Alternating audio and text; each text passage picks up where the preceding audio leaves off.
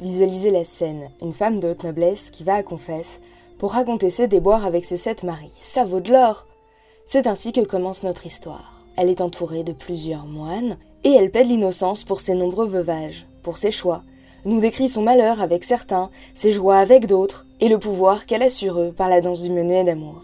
Jusqu'à son dernier mari, qui avant de lui céder tous ses biens et ses pouvoirs, lui a fait vivre un enfer en lui racontant encore et encore les déboires de bien des maris de la littérature, ou du moins de la mythologie et quelques récits historiques pour le moins doute. Alors l'auditoire se rebelle. Comment ose-t-elle prendre tant de pouvoir sur tant d'hommes?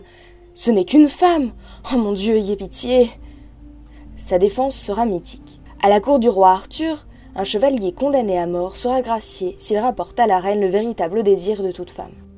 Il cherche, il cherche, mais impossible de cerner ce qu'elles peuvent bien vouloir.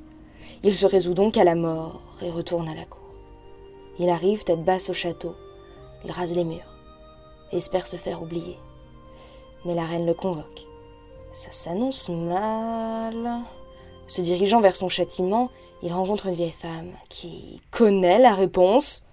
Il lui promet d'accéder à n'importe quelle requête si elle parvient à le faire libérer, et elle y parvient. Ah, quelle magnifique sorcière Comme elle lui a été utile Comme elle mérite des trésors euh, Mais non, elle, elle veut l'épouser. Et là, là, il proteste. Rien ne va, ni l'âge, ni le physique, ni le rang, ni... Enfin non Enfin vraiment, il ne peut pas Pourtant, forcé par la reine, il se marie. En secret certes, mais tout de même. Et puis il rentre chez eux. Mais le corps du chevalier se dérobe à ses vœux. Le menaçant de disgrâce, elle obtient la gestion de tous ses biens, et son obéissance éternelle. Ce que femme veut, femme l'obtient. Mortifié, il s'endort, et à son réveil, l'affreuse sorcière s'est mutée en une splendide jeune femme, lui ayant enseigné le désir le plus profond de la jante féminine. Ce texte fut écrit par Geoffroy Chaucer, poète anglais du XIIe siècle, visiblement grand féministe,